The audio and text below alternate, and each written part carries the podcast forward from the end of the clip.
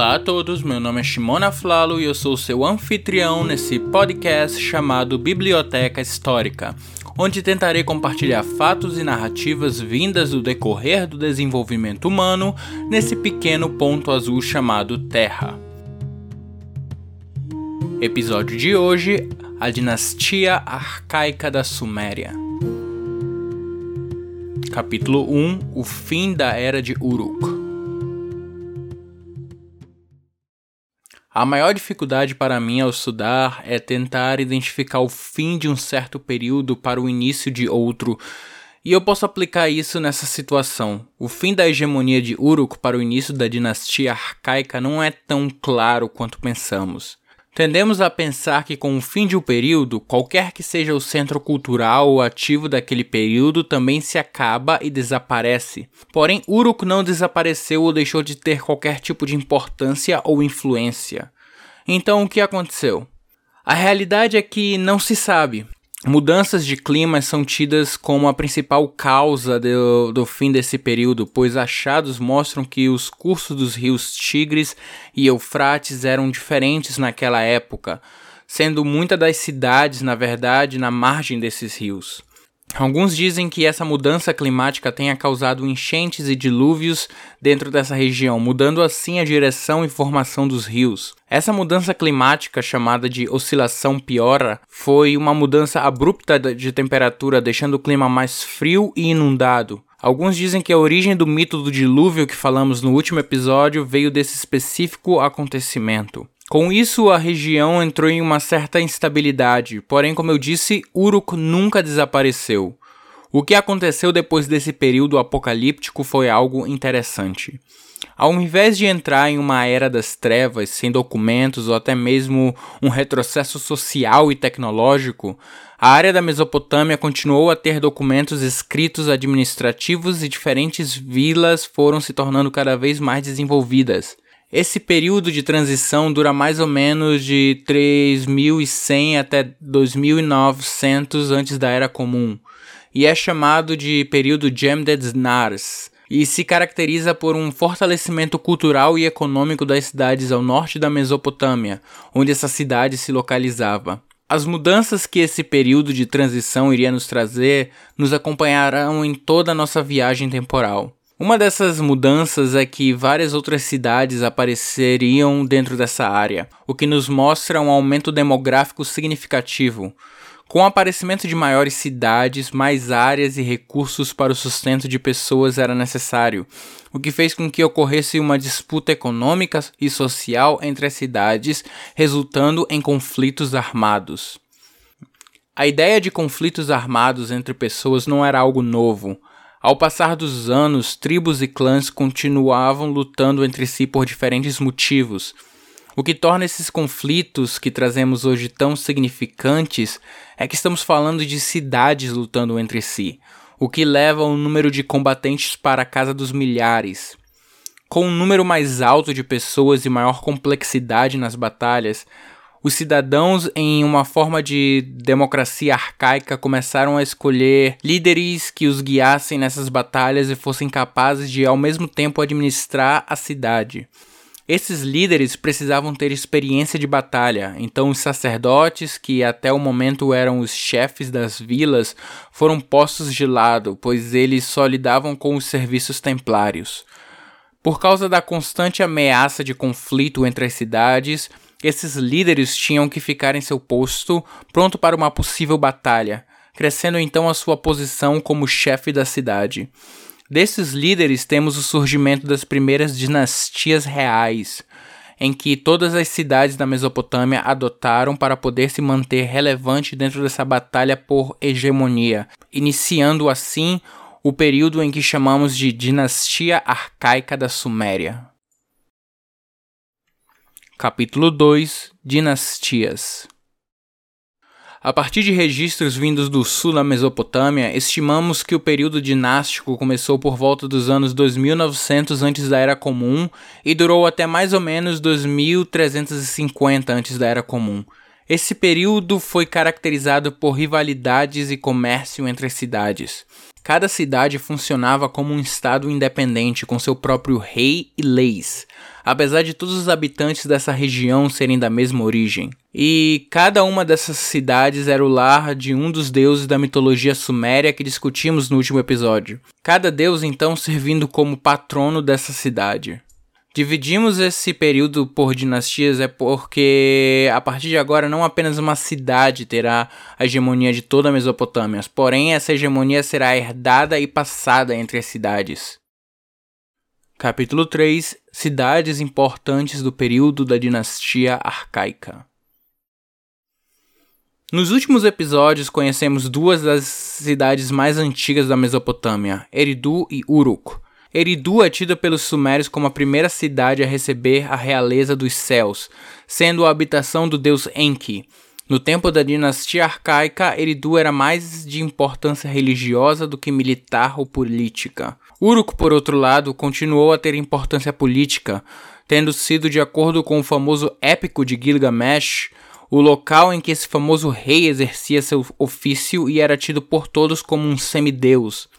A cidade era moradia da deusa Inanna, a deusa da guerra e do amor. Agora, além dessas duas cidades que eu cobri com muito mais detalhes no episódio 3 desse podcast, temos agora o aparecimento da cidade de Ur. A cidade de Ur teve sua importância aumentada com o passar do tempo, sendo lar de dinastias que estenderiam seu poder por toda a Mesopotâmia. Seu crescimento se deve ao fato dela ser uma cidade portuária, que traria a ela importância comercial e cultural, desde que ela tomaria o lugar de Uruk como mestre dos rios. Tal cidade era a casa de Nana, o deus da lua. Outra cidade importante seria a cidade de Nippur. Essa cidade tinha um status sagrado dentro da, dessa sociedade, pois era a casa do deus Enlil, o deus dos ventos e do ar e deus dos reis. Porque Enlil era, era a divindade que coroava todos os reis, Nippur era politicamente neutra e, em troca, nenhum rei poderia dominar toda a Suméria sem suportar tal cidade. Kish seria a cidade que trouxe a primeira dinastia depois do dilúvio, de acordo com a mitologia suméria, sendo a casa do deus guerreiro Zababa. Essa cidade também é conhecida por ter tido como líder político uma mulher chamada Kubaba, que reestruturou e reorganizou a cidade depois de um período de guerra. Tal rainha se tornaria parte do panteão dos deuses da Suméria depois da sua morte. A cidade de Kish também é, é a cidade em que Sargão morava antes de dominar toda a Mesopotâmia. Spoiler: Kish também servia como centro intelectual daquela área. Uma cidade de suma importância dentro desse período seria a cidade de Lagash, que pode ser considerada como um pequeno reino, pois ela também reinava sobre outras duas cidades, Girsu e Nina Sirara, sendo Girsu a capital desse reino de Lagash. Lagash conseguiu crescer economicamente e politicamente, pois era localizado ao leste da Mesopotâmia, sendo um ponto de encontro comercial entre a Suméria e os povos do leste. Por esse status abastado, a divindade patrona dessa cidade seria Ningirsu, a deusa da agricultura. E como principal rival da cidade de Lagash, temos a cidade de Uma, que se localizava logo ao norte de Lagash. Temos poucos achados escritos sobre essa cidade que não seja de autoria de outras cidades que haviam com olhos negativos. Uma era a casa do deus Shara, que era uma outra divindade guerreira. Capítulo 4 A lista dos reis da Suméria. Desde o episódio 3, eu tenho trazido como referência historiográfica um documento chamado de A Lista dos Reis da Suméria essa lista é uma antiga composição literária escrita em sumério que provavelmente foi criada e redigida para legitimizar as reivindicações de poder de várias cidades-estados e reinos no sul da Mesopotâmia durante o final do terceiro e início do segundo milênio, antes da Era Comum. Ela faz isso listando repetidamente as cidades sumérias, os reis que as governaram e a duração de seus reinados. Achada no sítio arqueológico de Lagash no início do século XX, essa lista se tornou a principal porta para o entendimento da sociedade suméria.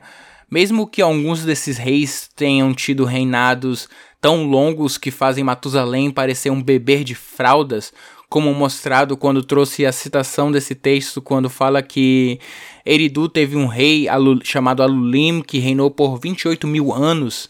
Temos também outros reis, como Emenluana, que reinou por mais de 43 mil anos. Porém, o primeiro nessa lista a ser considerado histórico é um rei com o nome de Etana de Kish, porque se tem provas arqueológicas de sua existência, mesmo que a lista mostre que seu reinado durou por 1500 anos.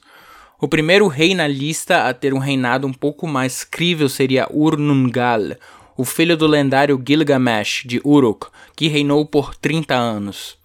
A lista dos reis pode ser dividida entre dinastias e cidades, ou entre eventos como o reinado antes do dilúvio da primeira dinastia de Kish até o reino de Lugal-Zagazi, o reinado de Akkad e um resumo de todos os outros reinados. Capítulo 5 Os Sumérios Tá, você agora está sendo bombardeado por mim por vários nomes de personagens, reis, cidades e linhas temporais e provavelmente já deve ter se perdido um pouco. Porém, uma coisa que você deve ter percebido é que eu continuo repetindo a palavra sumérios ou suméria. Mas quem são os sumérios? Sumérios é o nome dado ao povo que vivia no sul da Mesopotâmia, em todas as cidades que falei até agora. Na verdade, nós conhecemos esse povo como Sumério por causa do seu nome em acadiano, que era Shumero, e deram o nome da região como Shumer, eles, na verdade, se referiam como Sagiga, que literalmente significa pessoas de cabeça negra, e referiam o seu território como Kiengir, ou País dos Lordes.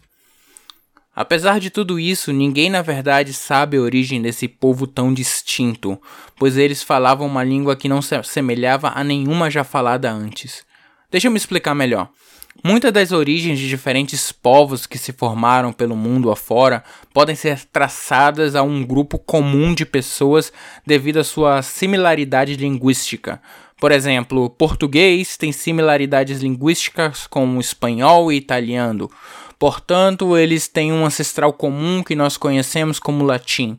Porém, o latim tem similaridades com grego, hitita, etrusco, persa Portanto, eles também têm um ancestral que chamamos de indo-europeus, pois as línguas que se desenvolveram na Europa e nas Índias são similares.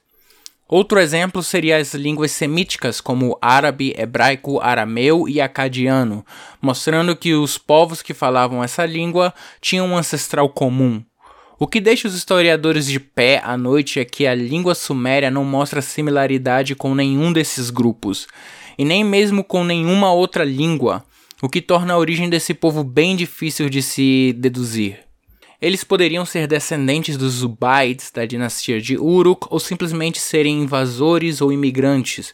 Ninguém sabe. Claro que quando temos uma situação assim não poderia faltar teorias para tentar explicar a origem deles.